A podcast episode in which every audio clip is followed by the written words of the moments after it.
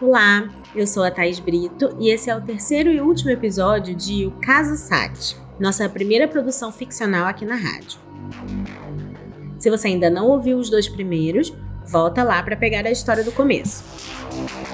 Nesse último episódio, você vai ficar sabendo mais detalhes do assassinato e da investigação, com direito a uma reviravolta. Essa série de ficção é baseada no livro Diorama, da Carol Ben-Simon, lançado pela Companhia das Letras.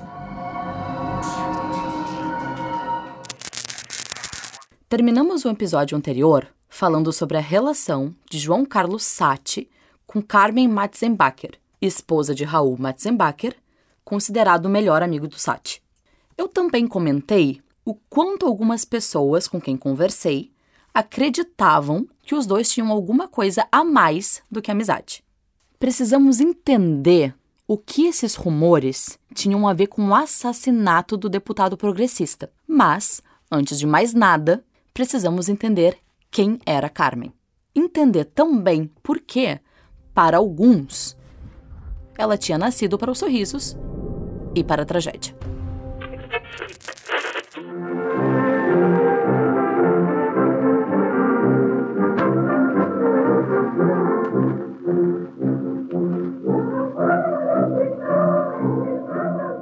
Carmen Bonassina nasceu em 1949, com o sobrenome italiano de uma família de Ana Heck, em Caxias do Sul, segunda região mais populosa do Rio Grande do Sul, depois da capital Porto Alegre.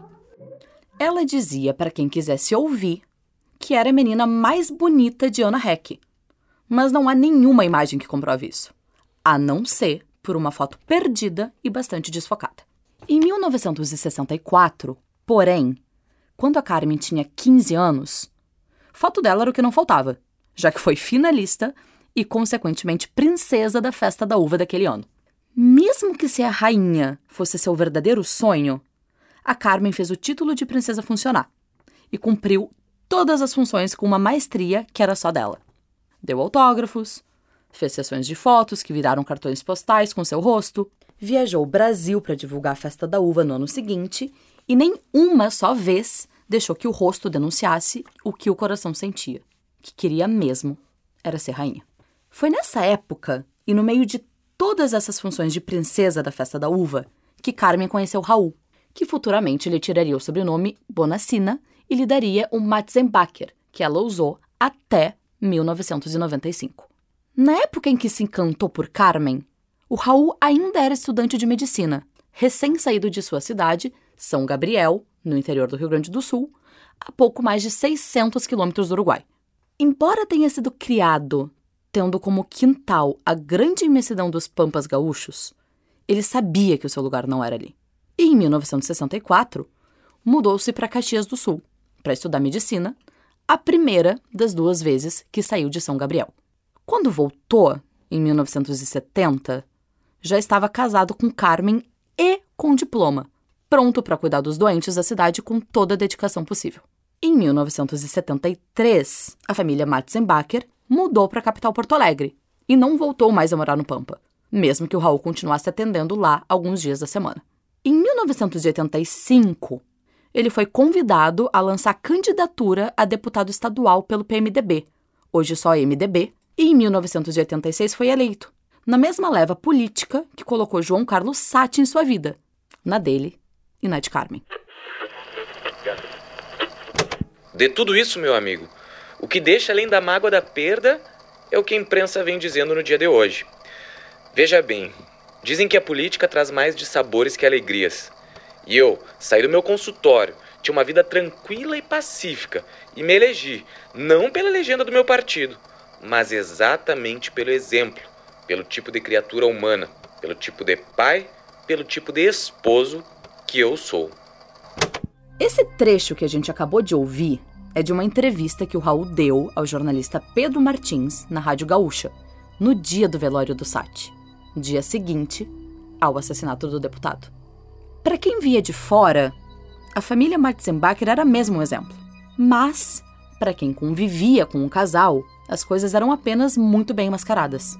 É claro que mascarar problemas conjugais não é crime ainda mais considerando que Raul era uma pessoa extremamente pública E nem ele nem a Carmen queriam que seus filhos descobrissem qualquer problema por meio dos jornais.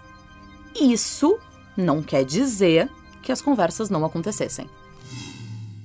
Eu já contei aqui no podcast qual era a relação da família Matzenbacher com a família Sati e gostaria de reforçar que ela não poderia ser melhor. Raul era um dos melhores amigos do Sati. E sendo sincera, mesmo conversando com todas as pessoas que eu conversei, ninguém parecia discordar que eles fossem mesmo melhores amigos.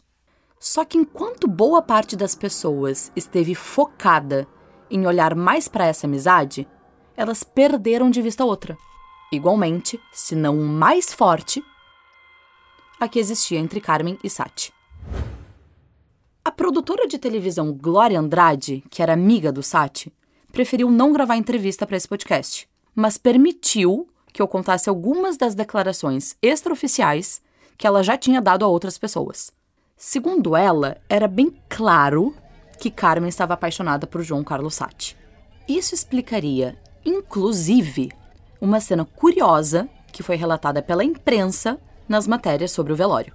A imagem de um Raul, completamente em desalinho, chocado e visivelmente abatido, e de uma Carmen, que chorava copiosamente e se afastou de uma demonstração de afeto do marido.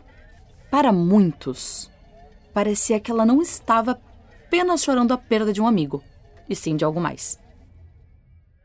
Familiares e até o advogado que acompanhou Raul durante todo o trâmite desse caso na justiça disseram a tabloides e a outros amigos que nos dias e meses que se seguiram ao crime, Carmen mal saía do quarto. A casa de Sati também era uma evidência dessa proximidade, já que havia presentes dados por Carmen por toda parte. Um cálice, dois borrinhos de barro, um prato de parede. Coisas pequenas que deixavam claro o quanto Carmen se importava. E Carmen também estava nas lembranças dos colegas de trabalho do Sati já que por inúmeras vezes eles foram vistos muito próximos, por entre os gabinetes da Assembleia. Em depoimento, Carmen Matzenbacher disse que amava Sati, mas um amor diferente, não romântico, que poderia ser igual à admiração. Será que poderia mesmo? Ou poderia o assassinato de João Carlos Sati ter sido um crime de honra? Esse é um trecho de uma das crônicas faladas por Sati na Rádio Gaúcha. E no dia de sua morte, ele viveu a vida, mesmo que estivesse chovendo forte ao seu redor. Mesmo que chova e esteja úmido, o importante é viver. Apesar das ameaças constantes que agora recebia por ter a fama de deputado ozônio, não era como se ele tivesse parado de viver. Muito pelo contrário. Sua rotina continuou a mesma, de modo que foi muito simples descobrir o que ele tinha feito naquela terça-feira, com a ajuda de todas as testemunhas do caso, que foram muito prestativas e coerentes. Segundo elas, é possível montar uma linha do tempo extremamente precisa dos eventos daquela noite. Paulo Bittencourt, chefe do gabinete de Sati, afirmou em depoimento que o deputado saiu da Assembleia Legislativa às sete horas da noite e por volta das sete e meia estava na casa da mãe, Maria de Lourdes, que morava não muito longe da Assembleia. Em seguida, por volta das oito da noite, quase em ponto, ele encontrou a produtora Glória Andrade no Hotel Plaza São Rafael, que fica no centro de Porto Alegre. A Glória e o Sati tinham costume de jantar juntos, sempre que possível, já que eram amigos de longa data, e isso ela também disse em depoimento para a polícia. Depois de comer, o Sati levou a amiga para casa e, segundo ela, o relógio marcava 10 e 15 da noite.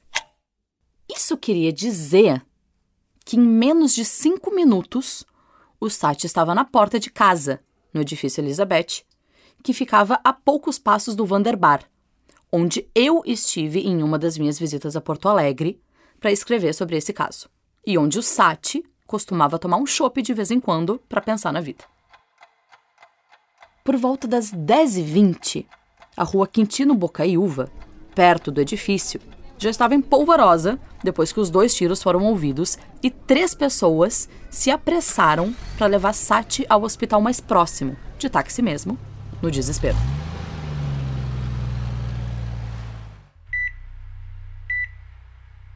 No hospital já não deu para fazer muita coisa. E o deputado Ozônio foi silenciado para sempre naquele dia 7 com um tiro certeiro no peito, dado por uma espingarda de calibre 12.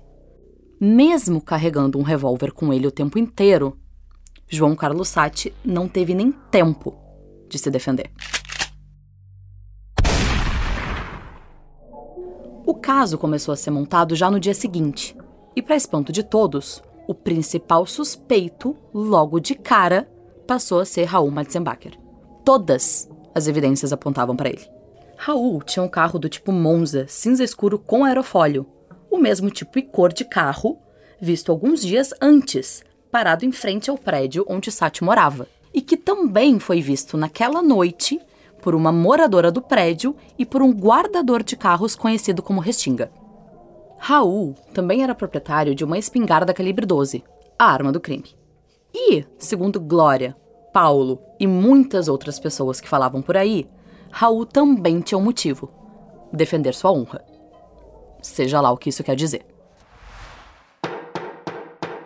O julgamento de Raul, que começou em agosto de 1990, foi televisionado em todas as emissoras como uma grande novela da qual ninguém conseguia tirar os olhos até que os capítulos finais fossem ao ar. E apesar de todas as evidências e todas as histórias contadas sobre aquela noite de junho de 1988, Raul Matzenbacher foi absolvido por 14 votos a 7. O sentimento era de que Raul tinha apenas defendido o que era seu e que João Carlos Sati tinha, por algum motivo, tido aquilo que merecia. Em 1995, sete anos depois do crime, Carmen e Raul Matzenbacher se divorciaram oficialmente. Fato que foi tema de uma coluna social em uma revista de Porto Alegre. O texto dizia que agora a princesa da festa da uva de 1964 voltaria a ser Bonacina e que depois de todo o estresse e exaustão de um caso como aquele, poderia recomeçar a vida. O que virou, na opinião pública de Porto Alegre, o caso Sati e que me fez querer contar essa história todos esses anos depois, foi que a imprensa porto-alegrense noticiou a exaustão todos os mínimos detalhes de um crime que parecia ter motivação passional. Ainda hoje, quem fala sobre o caso diz que ele foi só o desfecho de tudo que o marido traído passou e que o levou ao extremo: matar seu melhor amigo e também amante da sua esposa. Eu mesma fui dessa opinião durante muito tempo. Mas no frigir dos ovos, a verdade é que tudo que eu pesquisasse sobre esse caso não passaria de especulação o que é muito do que a própria mídia fez em cima do crime, retroalimentando o imaginário coletivo da maioria dos cidadãos de Porto Alegre, que até hoje acreditam na ideia de que a honra de um homem pode sim ser cobrada, como Raul Matzenbacher cobrou de João Carlos Sati. Só que quanto mais eu lia, quanto mais eu conversava, menos essa motivação me parecia convincente para que o Raul fizesse o que fez. Porque a verdade que apareceu nas minhas pesquisas e nas minhas conversas foi outra. Uma verdade que parecia ter sido deixada completamente de lado em 1988. E que até tinha um pouco a ver com honra, mas um outro tipo de honra. Do tipo que, naquela época, era um assunto em que ninguém quis tocar. E assim, a história de um crime aparentemente solucionado foi contada pela metade por mais de 20 anos. Eu sabia que precisava conversar com alguém. Alguém que eu confiasse, que soubesse mais do que eu e que pudesse me ajudar a contar essa história da maneira mais verdadeira possível. E que me ajudasse a descobrir o verdadeiro motivo. O que realmente estava dentro da cabeça do homem que matou o melhor amigo. E foi então que eu entrei em contato com uma pessoa que topou falar comigo, abertamente, e que mudou tudo que eu sabia sobre o caso. E com certeza vai mudar tudo o que você sabe também. Meu nome é Cecília Matzenbacher. Eu tenho 44 anos, moro nos Estados Unidos e trabalho em museus de história natural, construindo retratos do passado através de dioramas. Eu vim aqui ajudar a Débora a montar o diorama do meu passado e, finalmente, contar a verdade.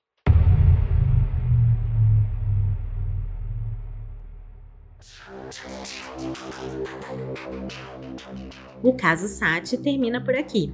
A gente espera que vocês tenham curtido essa série.